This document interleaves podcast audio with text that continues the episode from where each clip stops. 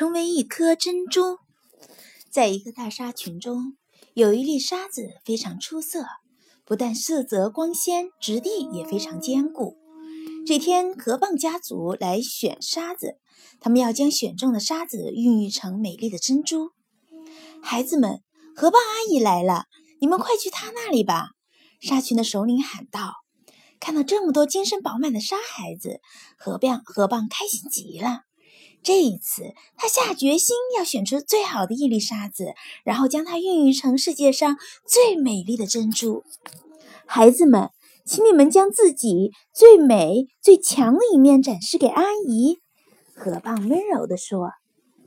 于是，小沙子们开始了争先恐后的表演。他们有的唱歌，有的跳舞，有的跑步，有的旋转，的确让河蚌看得眼花缭乱。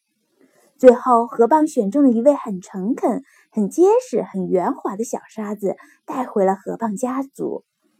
首领，你们不是经常说我是最出色的沙子吗？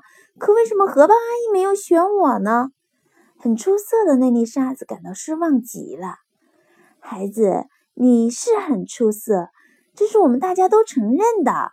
沙子首领耐心地说：“那我还不是在这里继续做沙子？”根本没有办法变成珍珠，你们骗人！小沙子生气了。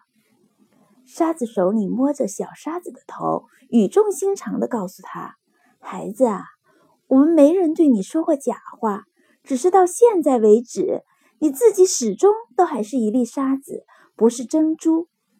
如果你想让河蚌阿姨选中你，你就还要继续不断努力，让自己能够有机会变成珍珠啊！